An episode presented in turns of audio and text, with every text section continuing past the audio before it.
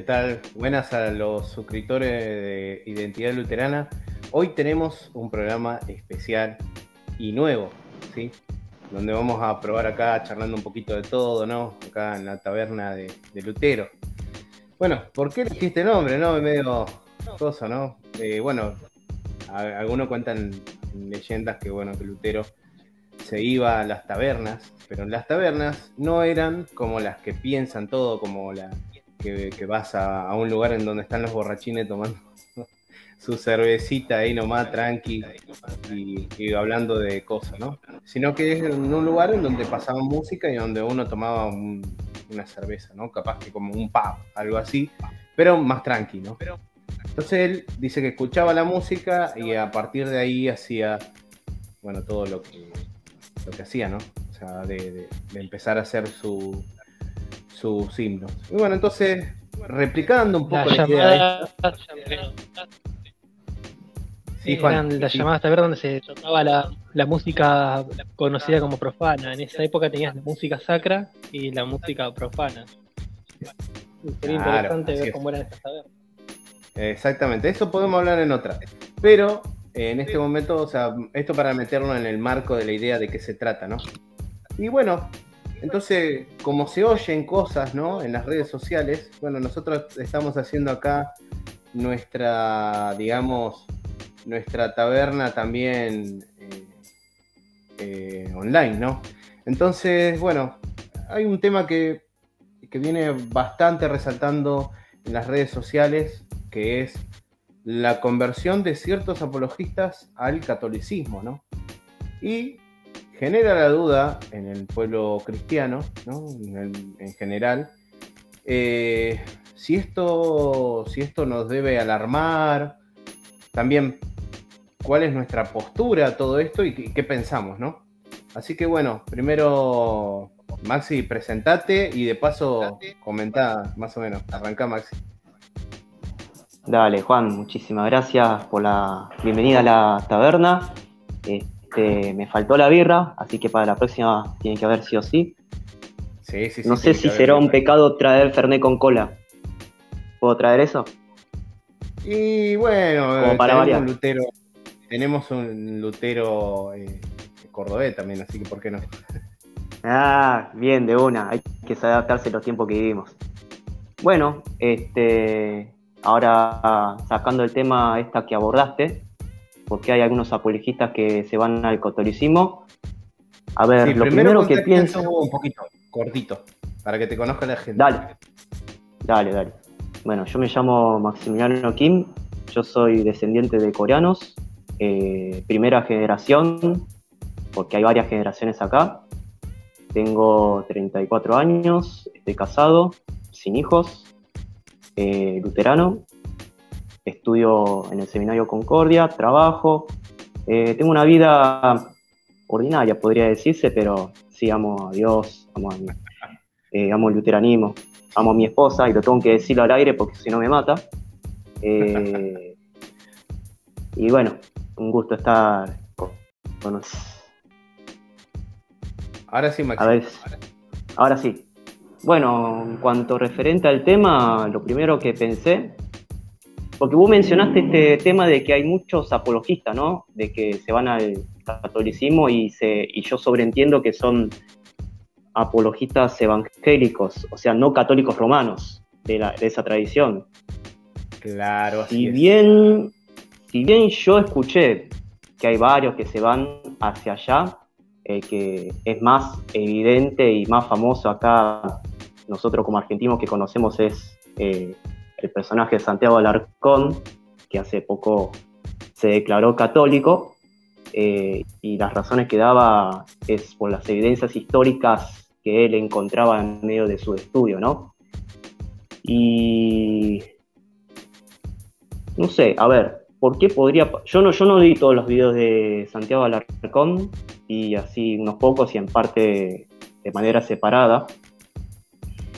Una razón que pienso que va es porque al estudiar después, yo creo que estas personas que no solamente em, quedan en estudiar la Biblia, sino también estudia tradiciones historia de la iglesia, lo que dicen los padres, o sea, van estudiando documentos extra bíblicos a la cual después llegan a la conclusión de que el catolicismo que para ellos es el verdadero cristianismo, ¿no? Por lo menos hasta donde ellos entienden. Entonces, por medio de todo ese estudio veo que es lo que te lleva a irse para el catolicismo. Sí, sí, sí, sí, yo también estaba, estaba pensando, ¿no? Lo, mismo, bueno, eh, en, lo que le pasó a Santiago Alarcón por ahí fue más que nada con respecto a, él decía, las evidencias sobre, la, sobre los milagros eucarísticos, también sobre, no sé, a ver, eh, que estaba en contra de la sola escritura, etcétera, etcétera, ¿no? Ahora lo llamativo es lo de el otro eh, apologista que se llama Cameron Bertuzzi, que Cameron Bertuzzi en particular es más diferente el asunto, porque él dice que estudiando el pap, eh, o sea, la figura del Papa, ¿no? Se convenció que históricamente eh, era verdad la Iglesia Católica, Así que, que bueno, es, es interesante este tema, ¿no? Bueno, eh, Maxi, ¿qué tenés para decir de eso, no? O sea, ¿qué, o sea, tu vivencia, ¿no? Porque vos venís de otra iglesia también, igual que yo, igual que Juan. ¿Qué, te llevó, por ejemplo, a vos que le podrías decir a la gente, ¿no? Al luteranismo. ¿Qué es lo que te impactó a vos en particular? La Santa Cena la presencia real en el cuerpo, o sea, la, presencia real en el pan y el vino, o sea, que están los cuatro elementos. Eso fue lo que a mí me chocó cuando lo escuché. Y eso fue hace cinco años. Ese punto yo lo había conocido en Salta, por medio de un pastor luterano de ahí. Ah, hoy es mi pastor, sigue siendo mi pastor. Y otro, y dos puntos más que me chocaron fuerte, ¿no? el bautismo regeneracional, que en ese entonces no creía que era regeneracional, y eh, que la predestinación no era doctrina bíblica. Yo vengo de una iglesia, va, pisé varias iglesias, pero la que mayor estudio y seriedad tomé fue en la iglesia presbiteriana. O sea que Estás hablando en primera instancia de lo que ha pasado. Bueno, Juan, eh, ¿cómo fue tu experiencia? Primero presentate un poco para que la gente te conozca. Bueno, hola a todos, yo soy Juan Dinizo, tengo 31 años, bueno, bueno estamos hablando recién, trabajo, estudio una tecnicatura en logística y bueno, hasta hace un tiempo me dedicaba también al deporte, al judo, kickboxing, taekwondo, entre otros. Eh, me gusta la música, que ahora estoy tratando de retomar también. Y bueno, este, estoy en la iglesia luterana desde el principio del año pasado, digamos, y me anoté para la diaconía en el seminario Concordia, pero bueno, por tema de estudio y trabajo la dejé un poco colgada, por así decirlo. Pero ahora en breve la pienso retomar. Y bueno, yo empecé a congregar ya siendo ya bastante adulta, a los 23, casi 24 en esa época, por invitación, fui a una iglesia pentecostal, que era algo de lo poco que conocía de iglesias, aunque si bien siempre fui creyente, pero no era cristiano. Y bueno, al principio estaba, parecía interesante, ¿viste? Sos joven, ves un grupo de jóvenes también, moderno. Y bueno, este, yo sé por qué me venía metalero, pelo largo, entonces estaba bueno, no te nada con eso. Pero al poco tiempo, ¿viste? Ya hacía cosas mal. Como el tema de la llamada, no sé si habrán visto oración del pecador, que con oración supuestamente ya sos salvo. Simplemente tienes que Aleluya. cada vez Así es. Sí, pero empieza con el ministerio de restauración de los apóstoles, profetas, cosas que me hacían ruido. Y como soy curioso, me puse a leer. Al poco tiempo me di cuenta no tenía sustento bíblico, o sea, no podías creerlo si lees un mínimo de, historia bíblica. Así que estuve un tiempo y me fui a una iglesia evangélica, a lo que serían los hermanos libres, que es una iglesia que fue como un desprendimiento de la anglicana hace casi dos siglos, bueno, son famosos por la teología dispensacionalista. Estuve ahí varios años, me volví a bautizar, porque ellos decían que al venir una iglesia que tenía esas cosas no era válido el bautismo, bueno, me bauticé, estuve un par de años. Se rebautizó wow. el. Pero yo, no. yo también me rebauticé, soy bastante no escuche hereje, lo puedo contar. Claro, que no, nos, que no me escuche el Lutero también. perdón, Este, perdón. Pero ahí hay nivel 2.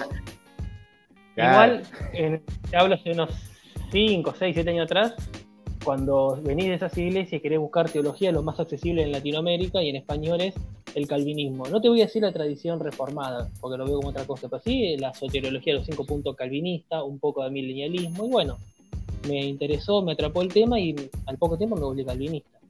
Este, era muy admirador la figura de Calvino, eh, del, lo demás, eh, pastores. Porque, viste, el calvinismo moderno es muy Sí, de iglesia evangélica. el neocalvinismo. Claro, que hubo hace Sí. unos años ese resurgir que estaba por toda Latinoamérica. Después, bueno. Ahora, ya- Juan, si yo te pregunto, ¿no? Ya que vos te confirmaste y en la fe luterana hace poco, ¿qué es lo que te llevó a vos a hacerte luterano? ¿no? Bueno, justo un, en un minuto se hace el puente que hay entre la iglesia evangélica y la luterana. Al cabo de unos años, yo ya me había, había leído las confesiones presbiterianas y reformadas y decidí cambiarme a una, que era una iglesia presbiteriana independiente. Muy buen pastor, tenía eh, la mejor con esa gente, porque le estoy muy agradecido. De hecho, ellos me animaron a que empiece a estudiar teología. Con el tiempo, al ir leyendo más y más, cambié algo que me hizo, empezó a hacer ruido, no ruido, sino que me parecía muy exagerado el principio regulador del culto, del culto que tienen los presbiterianos, que si no está en la Biblia no Sí. lo puedes usar.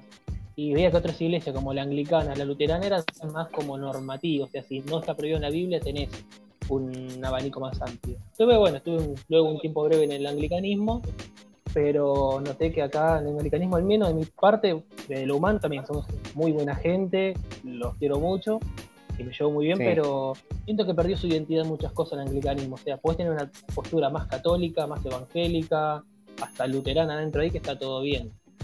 O sea, nunca, no... Una ensalada de no todo, digamos. Claro.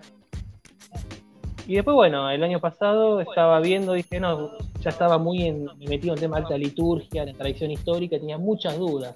Y se me cruzó por la cabeza hacerme hasta ortodoxo, pero no encontré nada. Y me puse en eso, el catolicismo. Y justo Sí. en época de pandemia estaba leyendo prédicas de la iglesia donde ahora asisto y digo, bueno, es interesante, voy a darle una oportunidad, algo conocía, las experiencias que tenía con nosotros los calvinistas, bueno, empecé a visitar, me adapté rápidamente, sí, lo último que, al igual que Maxi, es la presencia real en el sacramento de la Santa Cena y el bautismo regeneracional. Sacando eso, no tenía drama en nada. Sí. Y bueno, después empecé a leer las confesiones, empecé con el catecismo, empecé a leer el libro de Concordia, algunos apuntes, y bueno, y entendí que a veces no hay que buscar una, alguna explicación tan estructural y lógica, porque los muchos, no sé si se- los que estén en el calvinismo, tenemos, en un momento tuvimos una postura muy intelectual o muy eh, lógica de todo, de la de orden a salvación, del sacramento, o de cómo es que está presente acá, cómo es que está en el cielo, esas cosas. Eso, o sea, salir de un poco ese racionalismo lógico del calvinismo fue mi idea. Claro. Pero sí, me estoy adaptando. Y es quererlo por Con esto no estamos Porque- queriendo decir que seamos fideístas o que uno no utilice la razón, ¿no? La razón es buena, pero para ciertas, para ciertas cosas, ¿no? Para otras eh, está el misterio de Dios, ¿no? Hay cosas donde la Biblia no lo dice. Entonces, Claro. eh, uno lo deja el misterio. Ahora, que me Maxi, sí. Sí, Algo Juan, que me gustó hacer el luteranismo fue que encontré un, como un perfecto equilibrio, siempre les dije, entre lo que es la tradición medieval de la iglesia, eh, con lo que había que reformar, la justificación por la fe, y tener como base las escrituras, como la principal fuente, pero también entender y darle valor a los documentos históricos. O sea, esa catolicidad sana que tiene que tener la iglesia, porque yo veo muchos confunden sola escritura que es la Biblia como autoridad máxima, con solo escritura, solo leer la Biblia. Para mí eso es un gran error. Pero eso lo abordamos más adelante. Ahora le damos el Sí, acá invité a un amigo Osvaldo. Pero bueno, ahora Maxi, eh, vamos a seguir eh, por, el- por la misma línea, ¿no? Y acá se se sumó otra de la taberna. Bienvenido, Osvaldo. ¿Cómo andás? Saludar. Bienvenido. Hola, buenas noches, ¿cómo les va? Soy. Osvaldo. Buenas noches. Osvaldo. Gracias. Acá, Eh, acá. eh, Ven, ¿De dónde sos, Osvaldo? Siempre hablamos, pero no. Bueno, yo soy de Ecuador, soy de Guayaquil. Eh, por eso es que como creo que es la recién la primera vez que tuvimos eh, una, una llamada. Una, sí, sí, sí. Eh, bueno, a, Osvaldo le gusta mucho el luteranismo y le está llamando la atención y bueno, acá por eso lo invité para también que escuchen nuestros testimonios y demás cosas. Bueno, yo voy a contar un poquito para que después ya arranque Maxi a, le voy a preguntar a Maxi, ¿no? Yo, bueno, la misma causa ahí de, que ustedes, ¿no? En este viaje espiritual he marchado así.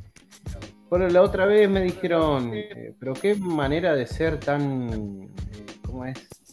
cómo utilizaron la palabra, tan... Eh, no ser continuo, ¿no? Como que yo, como que yo era demasiado dejado, así nomás. Entonces, bueno, me, yo dije, ¿cómo puede ser que, o sea, me dejo llevar por mis sentimientos, esas cosas, ¿no? Y de repente me ponía a pensar y por lo que me decía este tipo, ¿no? Y a veces cuestionarse la fe está bueno, ¿no? O sea, si uno no se cuestiona la fe y está viviendo así nomás, sin cuestionarse, ¿será que lo que estoy creyendo es verdad? Eso es peligroso, eso es peligroso. Entonces, yo sí pasé ese proceso y ese proceso me llevó a los padres de la iglesia, me llevó a un montón de cosas y yo veía la presencia real de Cristo en la Eucaristía, veía el bautismo regeneracional, veía un montón de cosas y yo dije, pero la pucha, ¿en dónde, ¿en dónde tengo que congregarme ahora? O me hago católico, decía, o me hago ortodoxo, ¿no? Pero, pero también me pasó como a Juan. Acá Samuel Muñiz dice, me llevo a mamita. Un, un abrazo, Samuel. Es un amigo, siempre me, burla con, con con la Virgen María, ¿no? porque siempre hablamos sobre ese tema y bueno, me, se me llevaba mamita. Eh, bueno, entonces, aquí iba. Esto, o sea, todo ese proceso, ¿no? De, del estudio de los padres de la iglesia me han llevado a mí a darme cuenta de que podía encontrar estos signos, ¿no? Esta realidad que yo estaba viendo en las escrituras en, eh, ¿cómo se llama? La iglesia luterana. ¿Y cómo me entero después? Porque empiezo a leer, bueno, las distintas dogmáticas luteranas. Y ahí me terminó de cerrar. Me terminó de cerrar y digo, claro, ahora sí ya sé en dónde tengo que congregarme. Era la iglesia donde yo me sentía cómodo, pero eh, a muchos, yo creo que ahí es donde vamos a ahondar en este tema, ¿no? A muchos le pasa que luego dudan, ¿no? Dudan cuando empiezan a leer los padres y dicen, ¿será que estoy en, una, iglesia correcta? Y no encuentran dentro de su tradición ¿no? evangélica, por ejemplo, en el caso del pentecostalismo o de los bautistas, o también de los presbiterianos, ¿no? Porque cuando ven el concilio de Efeso, ¿no? Y el concilio de Calcedonia, con respecto a su. Eh, al respecto de, lo que sería la cristología, también hay un problema. Yo cuando me di, me di cuenta de eso dije, ¡fuah! ¡Qué grave, ¿no? Porque me di cuenta que hay un, hay un conjunto de cosas que me hicieron llevar a mí, a la iglesia luterana. ¿No? Pero todavía hay cosas que, no, aceptaría nunca del papismo, que, no me gusta. Perdón si hay algún católico viendo, pero bueno, lamentablemente estamos hablando tranquilamente y así nomás. No, no, no lo tomen a mal. Entonces, eso era la pregunta, Maxi. ¿Te acercaste alguna vez a la patrística? ¿En la patrística te confundió o te llevó a pensar como Santiago Alarcón o, como este otro muchacho, como este apologista eh, Cameron Bertuzzi al catolicismo?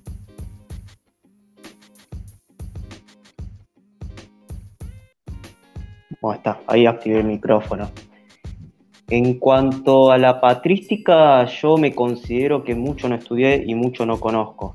Lo que yo conozco de patrística es lo que yo alcancé a leer de los comentarios que mencionan en el libro de Concordia, que apoyan en esos eh, comentarios que hacían diferentes padres y daba sustento a lo bíblico para contrarrestar las herejías católicas romanas de ese entonces, ¿no? Este, por demás de eso, había leído algunos comentarios ahí sueltos de Agustín de Hipona y por lo menos hasta donde yo leí, a mí no me chocó, a mí no me... crítico, digamos, ¿no? Es más, me sentía que, iba, que iba bien de la línea, de la línea luterana. Ahora lo que yo sospecho es que como hubo varios padres de la iglesia, no todos los padres de la iglesia concordaban en su postura. Entonces ahí sería el punto en que este, creo que me chocaría, ¿no? ¿Qué tal? Ahí se agregó José también. José, ¿cómo te va? Bien, bien, mis hermanos, gracias por la invitación, Juan. Muy amable. Contá un poco acá a la gente quién sos, dónde estás, dónde vivís. Sí, entonces yo, yo vivo en los Estados Unidos, aquí cerca de Los Ángeles, ah, y este, eh, yo nací originalmente en El Salvador. Eh, vine aquí muy, de, muy temprana edad, estudié aquí, um, me gradué de la, de la high school, lo que se llama high school. Um, a los 16 años comencé a ir a una iglesia pentecostal y este, crecí pentecostal en esa iglesia y después uh, busqué otra opción y encontré a, luteranismo. Uh, es una historia más o menos larga, pero uh, después decidí ir a, estudiar a, la universidad aquí en, en Concordia, aquí en Los, cerca de Los Ángeles, aproximadamente unos 45 minutos de, de, Los Ángeles. Y entonces terminé mi licenciatura en teología y, y creo que le pido a Dios que dentro de unos dos meses ya termine mi maestría en teología y, muy pronto pues ser ordenado para, para, ser un ministro de, de la palabra del Señor. Uh, mi interés es a filosofía, historia y apologética. ah, bueno, bien, bien, venimos aficionado. Justo venimos hablando también un poco de los apologetas. Bueno, eh, Juan, Seguimos. ¿Qué, acercamiento tuviste a la patrística o, que te llevaron a vos al luteranismo o, no tuviste? Bueno, a mí me había interesado así, digamos, muy por arriba la patrística cuando me introduje más en la tradición reformada, como me gusta llamarle. Porque claro, o sea, en la iglesia evangélica, de las más usuales que podemos ver por acá, te sirve, viste, bueno, pues obviamente sos salvo, si verdaderamente crees y cumplís con todo, pero si hablas de historia como visión solo se reduce a los pocos siglos que tienen eh, eh, historias o movimientos. Cambio ya cuando estaba en la iglesia presbiteriana, podía entender más el tema de la reforma, se respetaban los credos, ciertos credos antiguos, se le daba mucho énfasis a San Agustín. He leído un poco de historia, padre de la iglesia, pero me gustaría poder ahondar en las obras. Pero en la tradición reformada se menciona mucho a San Agustín por su concepto de la predestinación. Em, lo que yo sí notaba es como que, como dicen ustedes, o sea, sí, ya siendo reformado, podía entender de ya desde el periodo de la reforma hasta acá. El tema es que había ciertas cosas que para mí no estaban mal, eh, que la tradición reformada no las tenía en cuenta. O sea, por ejemplo, en el tema de los sacramentos, por ejemplo. Si bien ellos creen en el bautismo de los infantes, pero lo ven como un sello de entrada al nuevo pacto, por la teología del pacto, no como algo regeneracional. Pero la presencia me empezó a hacer ruido. O sea, sí, o sea, si lo sostienen los católicos, los ortodoxos, no sé si algunos anglicanos también, algo debe haber ahí de verdad, ¿viste? Porque no es que uno, acá no es que tu denominación tiene la verdad absoluta en esto y me interesaba, pero a mí me costaba comprenderlo, porque tenía una mentalidad muy de ver todo desde la teología de lo intelectual, lo racional, lógico, y claro, viste, tenés ese choque. Yo lo he comentado mucho en mi iglesia, costaba, igual que con la predestinación. En un momento sí, yo llegaba a sostener que la expiación, por ejemplo, fue solo para lo que estaban predestinados. Que encima es otro lío más dentro de los propios reformados, porque están los que dicen que algunos están predestinados directamente para ser salvos y otros condenados, y otros que simplemente la predestinación obra activamente en los elegidos. Los condenados solo se los deja su, a la suerte del mundo. O sea, te haces. Eh, es un. Te volvés loco a veces, por así decirlo. Están razonando todos esos conceptos. Pero bueno, este, encontré, sentí que por primera vez en la iglesia luterana yo encontraba un equilibrio en todo eso, entre lo histórico, lo que había que reformar y lo que había que mantener y desechar. Y eso me gustó mucho. Como te digo, en un momento breve me interesó el catolicismo romano antes de entrar en la hiela, pero por cosas, gracias a Dios, bueno, soy verano hoy en día. Sí, este, me, quedo con este comentario y sí, me quedo con, este comentario de, Iván, y acá voy con José. José, eh, mira, voy a leer el comentario y decirme qué pensás vos, ¿no? Dice, se va a escuchar muy trillado, pero la patrística me abrió un panorama a la tradición de la iglesia y me guió a la iglesia luterana. Y es evidente la participación de los padres de la iglesia en los presupuestos luteranos. ¿Qué, me podés decir de, este comentario? Sí, ah, ya, o sea, se, puede ver en la vida de Martín Lutero que él no, no llegó a, como que dice, con, decimos en mi país, con un machete a, sacar todo, ¿no? No, él, él llegó más, más que todo con, unas pinzas, entonces empezó a quitar lo que, lo que no servía. Él, no desecha a los padres de la iglesia de ninguna manera. si no me equivoco, eh, eh, la, la, doctrina de la justificación se puede se puede, se puede ver en, la, en los escritos de Silo, si no me equivoco.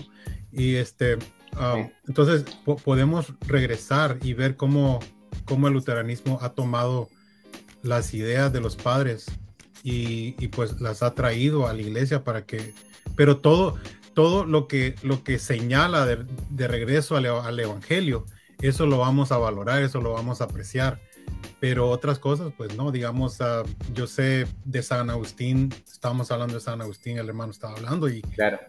el, el, asunto de la, de la predestinación, bueno, nosotros lo vemos de una manera diferente, nosotros no, no vemos la doble predestinación que, que, que, el calvinismo ve hoy. Es, es, es, es espantoso, ¿no? De, de, de, de saber que Dios, este, digamos, yo quiero yo anhelo estar con Dios, pero él, me predestinó, no, te vas a ir al infierno. Ah, ¿Me entiendes? Entonces es, difícil, es difícil poder analizar eso en una, en una, en una forma no solamente razonable, pero, pero no, no demuestra el carácter de Dios de ninguna manera. Y eso es algo también que me, me atrajo al luteranismo, que no solamente nos, nos lleva, no, es, es como en pasos, ¿no? Es como en pasos porque, digamos, Lutero lo acusaron de ser eh, el Hus, ¿no? De seguir la, la, la, doctrina de, Juan Hus. Ok. Ah, y Juan Hus tenía aproximadamente unos 100 años de, que, lo, de que lo, mandaron al cielo, los católicos. Eh, y luego, después de ahí, nos podemos regresar a los padres, a otros, a otros, ¿cómo se dice? A otros que traían ya estas ideas de la reforma. Entonces, a, una manera que se puede decir, bueno, hubieron personas que pensaron como Lutero anteriormente. O sea, Lutero no, no, él no era, él no originó estas ideas. Ya bien. Eh, eh, no hay ninguna novedad en lo que Lutero, ¿me entiendes? Eso es lo que, lo que nosotros queremos, queremos enfocar. Eh, porque si empezamos a decir, bueno, esto fue, esto fue nuevo. Bueno, el, el evento fue nuevo en, en, porque, porque se pueden ver tantas piezas que se estaban moviendo políticamente, eh, socialmente y de todo, pues todo, todo, todo contribuyó a esa, a esa reforma. Pero doctrinalmente nos, vamos, nos podemos regresar a Hus, nos podemos regresar a, a, San Agustín, nos podemos regresar a Cirilo, nos podemos regresar al Nuevo Testamento, a, Pablo. Entonces no solamente nos, pero no nos regresa a, a, los padres de la iglesia, sino que también nos lleva hasta, hasta el Nuevo Testamento con, con, con Pablo. Claro. Um, y de, de, cualquier forma, y creo que, y creo que sí le damos nosotros la, la, la importancia de vida a, a, los padres de la iglesia. Es decir, lo que ellos escribieron, no, él no lo escribió en, ellos no, eh, lo que los padres de la iglesia escribieron no fue el segundo Nuevo Testamento, no, sino que fueron pensamientos de ellos, como ellos, como ellos interpretaban a Pablo, como interpretaban los evangelios, etcétera. Ah, pero siempre y cuando esos pensamientos, ese, ese trabajo que hicieron, porque fue muy, muy bueno el trabajo que hicieron. Si nos apuntaba de regreso al Evangelio, entonces nos quedamos con ellos. Pero si no, pues entonces uh, Martín Lutero decía, bueno, es que también los padres de la iglesia se, se contradecían el uno al otro. Exactamente. Entonces decimos nosotros, no estamos escondiendo nada, ¿verdad, Juan? Claro, obvio. No estamos escondiendo de que los padres de la iglesia se, contra, se contradecían, no. Sí, sí. Juan, te hago una pregunta. Eh, ¿Vos qué pensás que le pudo haber pasado a Santiago Alarcón más allá de las, de las cosas que dijo? O a Cameron, eh, ah, ¿cómo era? Cameron Bertuzzi, ¿no? Que lo hizo, lo hizo cambiar de idea, sí. ¿Qué, qué, qué pensás vos que, que, pudo haber sido? ¿No? ¿Habrás llegado a leer un poquito del luteranismo alguno de los dos? Hola, Juan. Me parece que se quedó ahí. Se, quedó congelado. Sí. Bueno, José, quedamos acá los dos. Sí. Bueno, mira, eh, no quiero, porque no conozco a la, segunda persona que mencionaste, ah, pero... Cameron, te cuento un poquito quién es Cameron. Cameron estaba con, ¿cómo se llama? Era creador de contenido en realidad, de apologética, al igual que Santiago Larcón. Eh, y, siempre se lo veía con Why Not Cry, puede ser, así es, se pronuncia así. Bueno, se lo veía mucho con él. Así que yo creo que. Eh, o sea, y decía que era protestante, que era. Eh, ¿Cómo se llama? Eh, calvinista. Y también lo, lo, llamativo que él, por ejemplo, en el caso de este muchacho, dijo que lo que le llevó a, hacerse católico fue la doctrina del papado. Algo sorprendente, ¿no? Pero bueno. ¿Qué, qué, qué pensás de estos dos casos así? de Santiago creo... más o menos vos escuchaste que, que, tiene que ver los milagros eucarísticos, que no creían la sola escritura, que creen en la sábana santa. O sea, lo que normalmente, digamos, en el folclore evangélico o el folclore católico, el folclore como quieran llamarlo, le llaman fetiche, ¿no? perdón, es una palabra fuerte, pero bueno, es lo que decimos, no, no, esos son fetiches. Bueno, ¿qué, qué pensás, José? Ya, mira, yo le, yo le pregunté a, a, mi profesor luterano Rod Rosenblatt, eh, porque hace, hace más o menos unos 10 años Ah, el, presidente de, la Sociedad Evangélica Teológica, siendo, siendo el presidente, ah, él renunció y, se fue a la Iglesia Católica. Y me dice, me dice Rosenblatt, me dice, bueno, parte me dice fue la influencia de, de, de su amigo católico. Y yo pienso de que esa es parte, you know, él fue influenciado, estoy seguro que él fue influenciado por personas que estaban muy allegadas a él. Claro. ¿Me entiende? Uh, es el número uno. ¿okay? Uh, entonces, estas personas tal vez mostraron interés en él, uh, tal vez este, pasaron tiempo con él y, bueno, eh, esa fue una, una, amistad más que todo que lo ayudó a, llegar a eso. Luego también dice, también la tradición, o sea, la, la, la falta de tradición y, y, y conexión al al cristianismo antiguo. Claro. E, e, eso hace falta esa, esa conexión. ¿Me entiendes? Que nosotros la tenemos, obviamente, y, voy a decir de que nosotros la tenemos, en, como dije en mi comentario antepasado, que nosotros tenemos una mejor, una mejor ah, conexión a los padres de la iglesia uh, que, que, la iglesia católica, porque nosotros, por lo menos, nosotros no, ellos no son uh, infalibles. ¿Entiendes? Entonces ellos Ah, los, católicos romanos pueden, eh, han, han, tomado a los padres de la iglesia como infalible y todo lo que ellos, los padres de la iglesia decían eh, que eso eran, aunque, aunque se contradicieran. Entonces, ah, entonces yo pienso de que, de que la, el factor tradición ah, es muy fuerte en el, en el, en el ser humano. Que ahí es donde la, la iglesia pentecostal pienso yo que que le falló a muchos.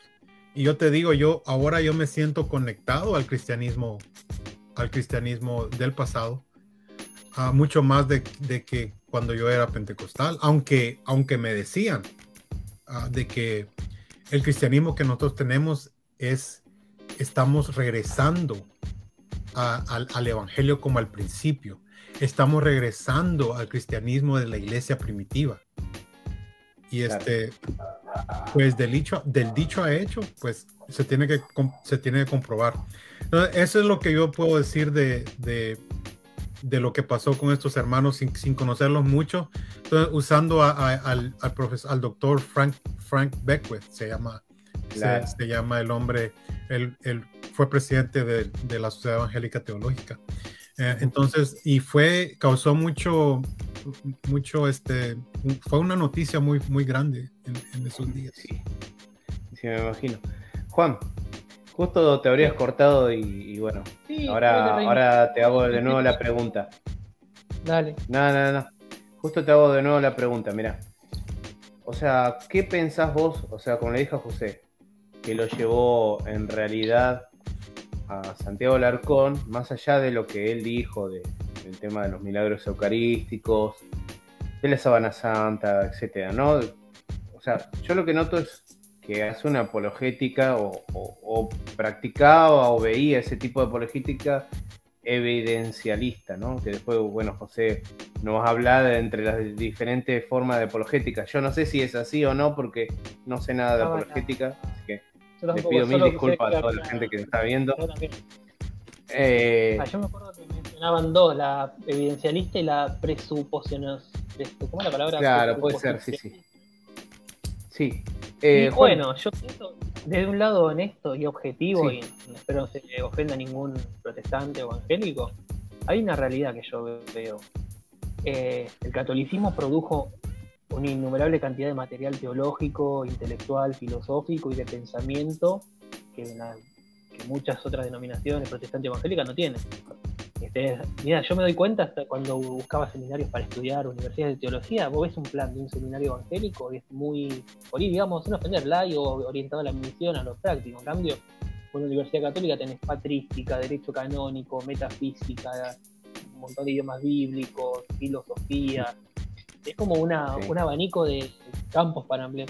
Tiene la doctrina social de la iglesia, el concepto de la cristiandad, y en ese sentido, de lo intelectual, hay que ser sincero, tienen mucho material para leer. Y otra cosa, yo pienso, sí, no digo de, alguien que sea luterano, pero por eso es evangélico o, calvinista, si te gusta indagar y formarte seriamente en la teología, vas a leer la historia de la iglesia y esto, y te van a hacer preguntas, te van a hacer preguntas, está bien, si vamos de la reforma para acá me siento cómodo con lo mío, pero si vamos de la reforma hacia la época primitiva, te agarran duda, ¿viste? Este, sobre, como se dice, el tema de los sacramentos, la historia, o sea, ¿por qué de golpe se, hubo tantos, fueron desarrollando tantas tradiciones y de golpe nuestro movimiento las cortas? ¿Se estuvieron equivocados durante 1500 años? Algo, mirá algo que yo decía. Eh, yo me acuerdo cuando iba a iglesias que eran simplemente evangélicas, preguntaba, y antes de la reforma que surge este movimiento, ¿dónde iban los cristianos? Y me decían, siempre hubo un remanente, pero a ver, o sea, durante 1500 años estamos hablando que nunca hubo una iglesia visible. Ponele de Constantino hasta la reforma, que es lo que suelen decir. No hubo una iglesia visible verdadera. Porque seamos sinceros, si nosotros hubiésemos estado en Europa hace mil años, seríamos, y fuésemos cristianos, éramos ortodoxos o católicos romanos. No había otra. Salvo ser un movimiento montanista o monástico, pero. Y no, entonces, bueno, por eso yo también tenía esa duda. Porque antes muchos evangélicos podrían decir el católico romano no es cristiano. Pero, o sea, eh, ellos influyeron también, digamos, en la recopilación de la Biblia, en un montón de cosas, en los credos que hasta el día de hoy tenemos. O sea, ¿qué pasó? El cristianismo entonces surge hace 500 años, digamos. Claro. estuvo oculto durante un milenio. Por eso yo pasé, fui moderando mi postura, ser, contra el catolicismo, ser tolerante y hoy en día, si viendo pienso ser católico romano, creo que me puedo entender mejor con uno de ellos que con alguien del evangelicalismo. Y yo entiendo. Sí, yo creo que pasa eso, sí, en general. O sea, ojalá pasa eso. Yo veo, veo un anticatolicismo que se ha producido también por el movimiento pentecostal, ¿no? Entonces, por ejemplo, ¿no? Por eso es que si uno se pregunta, ¿no? ¿Por qué no tuvo éxito, digamos, las confesiones históricas en América. Y precisamente primero porque iban a, gente de, su país, gente que lo pedían, etc. Y la misión era ellos, ¿no? Y segundo, que también veo es eso, ¿no? O sea, la, misión pentecostal eh, pretendía llegar a todos, eh, pero también traía todo detrás, una maqueta teológica, ¿no?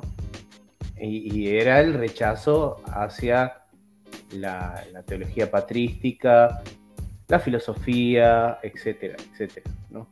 Entonces, cuando un, yo creo que un evangélico, ¿no? Se choca con la liturgia y dice, uh, pero habría sido que por mil, no sé, dos mil años se celebraba así, ¿no?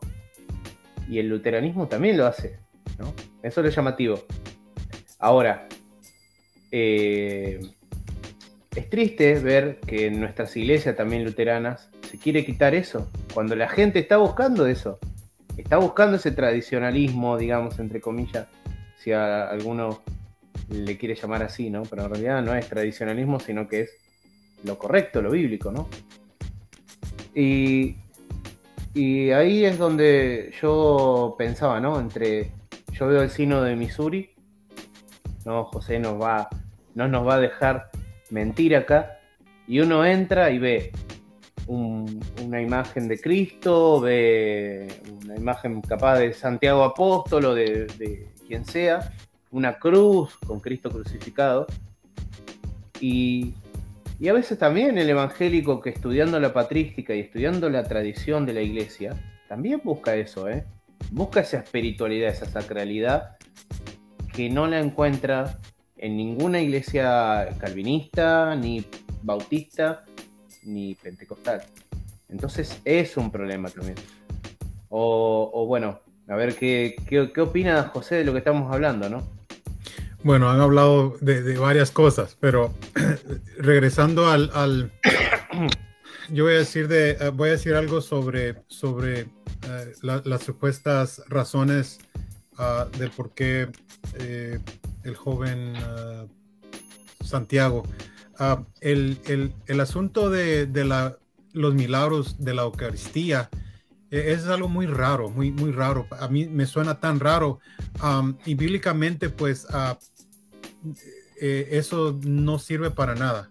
Eh, ¿Me entiendes? No sirve para nada. El, hecho de que hayan cortado una, una, eh, una hostia, ¿no? Y, haya, haya brotado sangre o, o, algo por el estilo. Ok, ¿Qué, ¿Qué significado tiene eso? O sea, ¿qué puede comprobar eso?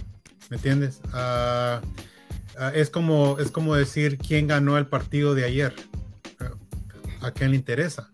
O sea, ¿qué, qué efecto tiene el partido de ayer eh, con mi salvación, con mi vida con Dios? Bueno, tiene exactamente el mismo significado de que, de que cuando se corta una hostia salga sangre. No, no, afecta en nada. E, entonces es, algo, e, e, a mí se me hace ilógico decir, oh, porque este, es, esto está sucediendo y esto lo, y esto lo están, lo están promoviendo los, la Iglesia Católica Romana.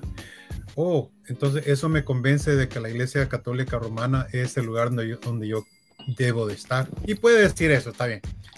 Y la otra cosa, el, manto de Turín. Ah, eh, hasta donde yo sé, hablando con uno de los expertos, Gary Habermas. Yo hablé con él hace unos dos años.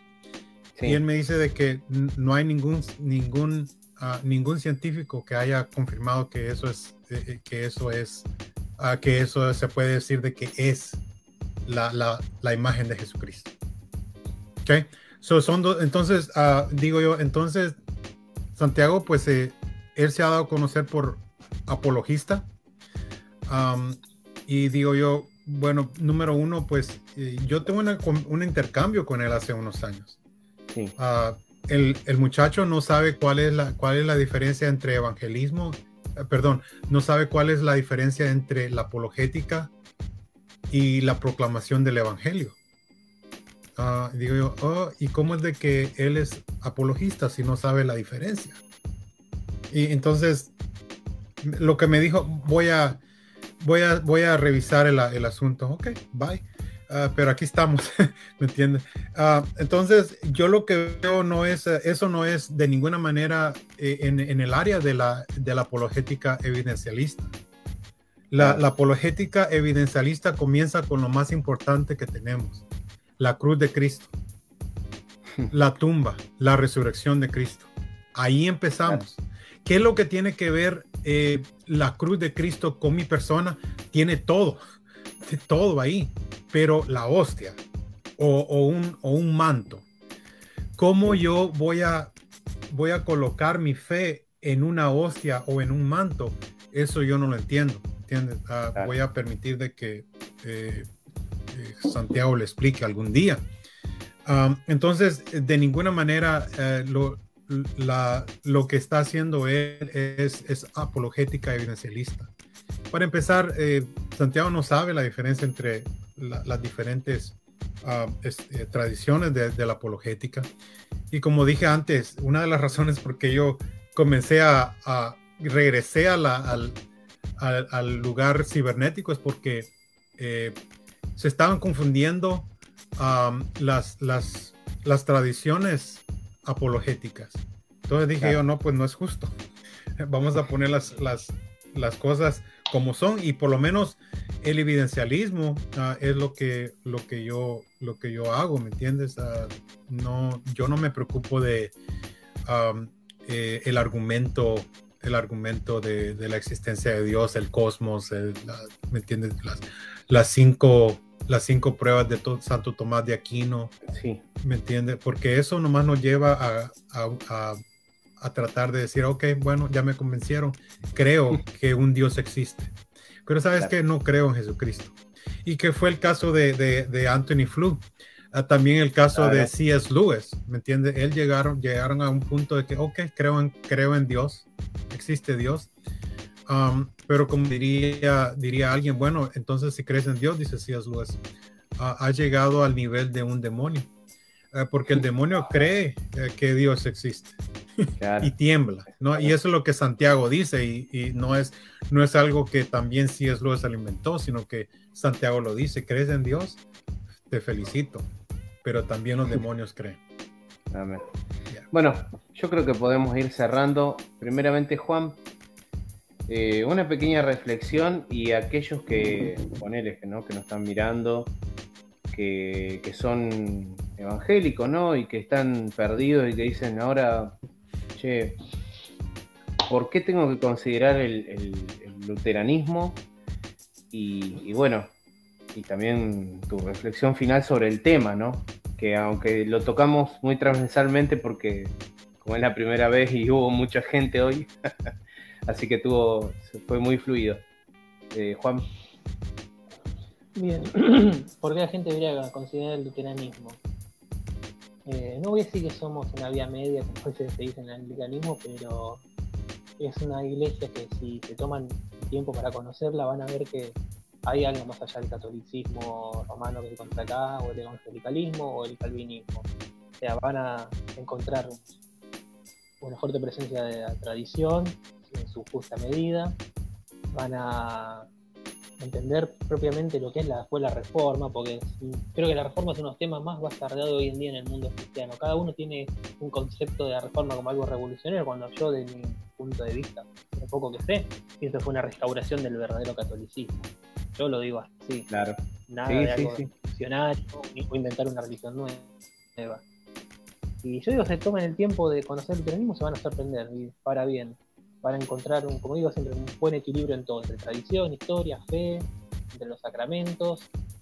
Y bueno, es un viaje que les recomiendo, o sea, no les va a gustar seguro. Y bueno, este, y su reflexión de esto me gusta, pues hay temas que yo desde hace años siento que no se tocan. Y está bueno llegar así a la gente cotidiana, eso, así, charla entre amigos, entre conocidos, ¿viste? Siempre con el mate por medio, este, para ir tratando estos temas. Y esto es un. La, bueno, este día fue por la conversión de mucha gente famosa a, al catolicismo, pero hay un montón de temas así que eh, afectan a todo. Sí, obvio, de lo cotidiano, porque esto también es parte, creo que, del vivir cristiano. Sí. Este, hay que derribar muchos mitos, pienso. Así que bueno. Bueno, José. fue un gusto compartir con ustedes y hasta la próxima. Bueno, José, también ah. te, pido lo mismo. Que, aquellos que ponele, no sé, hay muchachos que dicen, uy, ahora no sé dónde ir y justo, ¿cómo le dirías a ese, por ejemplo, abrazar la doctrina luterana y cerramos con la reflexión de, esto, de lo que veníamos, lo que hablamos? Sí, ah, yo, podría, yo podría decir de que ah, con, por medio de oración, ¿no? Por medio de oración primeramente, y, con su Biblia a la mano, eh, ellos pueden, ah, pueden ver las posiciones doctrinales que la iglesia luterana tiene y se van a dar cuenta de que, de que es bíblico la tradición que nosotros sostenemos y que nosotros valoramos. Ah, pienso de que muchas iglesias ah, hacen el reclamo de que, de que ellos tienen al verdadero Cristo. Pero este eh, pero podemos decir de que no es de que nosotros digamos de que somos la única iglesia. Nosotros lo, único que podemos decir es que nosotros, ah, nuestro, nuestro énfasis es Cristo. Y, después de, de, ahí, pues no hay nada, porque Cristo, teniendo a Cristo en el centro, tenemos al Padre, tenemos al Espíritu Santo y tenemos, ¿me entendés? Todas las huestes del cielo eh, por nosotros. Todo esto, todo, todo lo que nosotros, todo lo que Cristo hizo eh, para nosotros y, por eso ah, pienso de que ah, pienso de que el, luteranismo nos, nos, ayuda a quitarnos ciertas cargas que, que, el, que, el, hombre nos pone encima, ¿verdad? Que tienes que esto, que tienes que lo otro.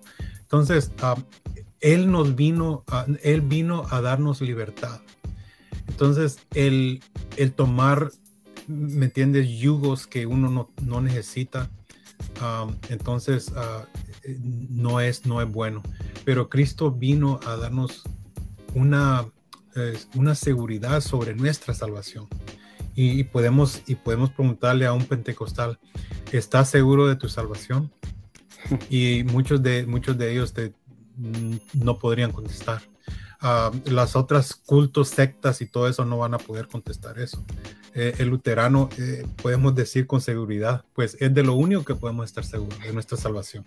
De lo demás, no de, nuestro matrimonio, no, de nuestra, de nuestra carrera, no, de, que el carro me va a prender mañana, no, pero que Cristo murió por nosotros y que somos salvos por ese sacrificio, ahí sí, ahí podemos, y es lo único que tenemos certeza.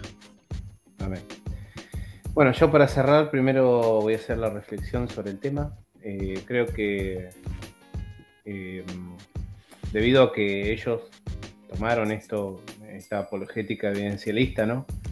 Si bien no sé del tema, por lo, que, lo poco que pude leer, eh, o lo que ellos proclamaban era que ciertas evidencias, como, como ser, por ejemplo, estas de, los milagros eucarísticos y demás, le brindaban a ellos una, digamos, una fe firme. Y si uno se pone a ver, es en puro racionalismo que, encima no, no sé, no, no, concuerda con las escrituras. Y bueno, y esto es lo que Lutero marcaba. Cuando muchos dicen que Lutero decía la cochina razón, o bueno, la prostituta, como quieran llamarle, que, bueno, eso está mal traducido, que después en algún momento hablaremos de, ese, de esa frase. Eh, en realidad lo que estaba diciendo era que le daba la Iglesia Católica en la Edad Media con la escolástica, le estaba dando mucha, mucho énfasis a la razón.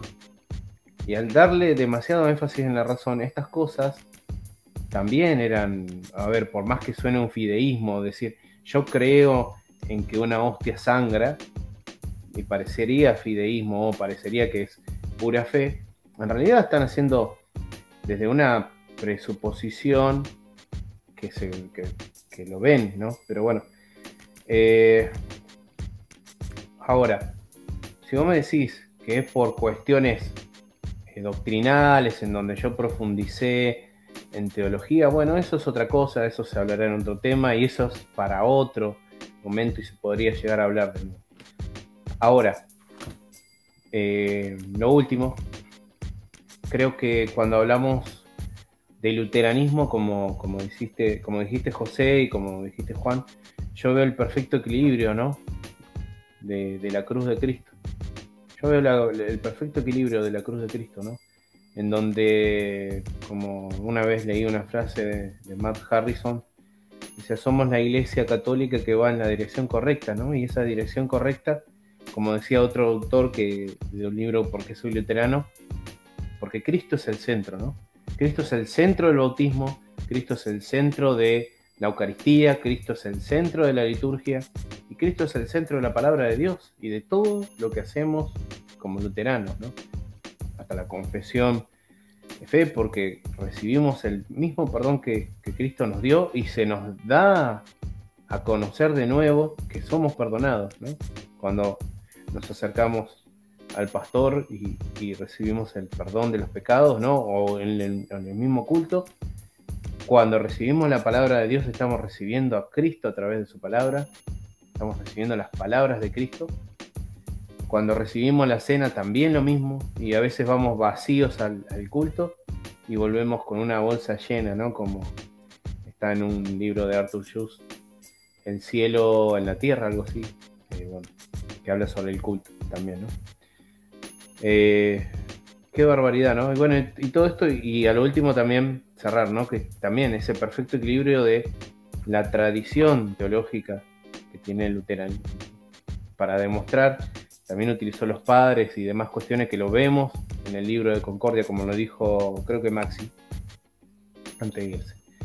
Bueno, eh, estuvo muy bueno la charla esta, estuvo buenísima distendida, nada, nada así, no tuvimos nada preparado, así que salió todo como, como pudimos. Si nos hemos equivocado en algo, le pedimos perdón. Le damos gracias a cada uno de los que estuvo con nosotros. Estuvimos casi una hora charlando, pasaron varias personas, así que esto se va a volver a repetir. Este es uno de los primeros programas en donde vamos a hablar de diferentes cosas, ¿no? Capaz que después va a ser el aborto, más adelante de la pornografía, de las drogas, de esto, de tema de la actualidad que los luteranos, los luteranos podamos decir, esto es lo que creemos, esto es lo que nuestra teología enseña y este tema lo vemos de esta manera. Así que bendiciones a todos. Ya podemos hablar de podemos hablar de los equipos en Argentina también, hermano. Oh, sí, también. De Boca, de River, de San Lorenzo, etcétera, Racing, obviamente. Racing, claro. Juanes de Racing. Así que, bueno, y el Mundial obviamente, ese es otro tema muy interesante para hablar también, el Mundial, ¿no? Ah, Porque claro, ellos pusieron, Qatar puso las restricciones, pero cuando somos cristianos, los cristianos no podemos poner restricciones, tenemos que aceptar a todos, ¿no? Pero es un tema para pensarlo, para, para hablarlo también. Bueno, bendiciones a todos, que les vaya bien, hasta luego. Dios les bendiga.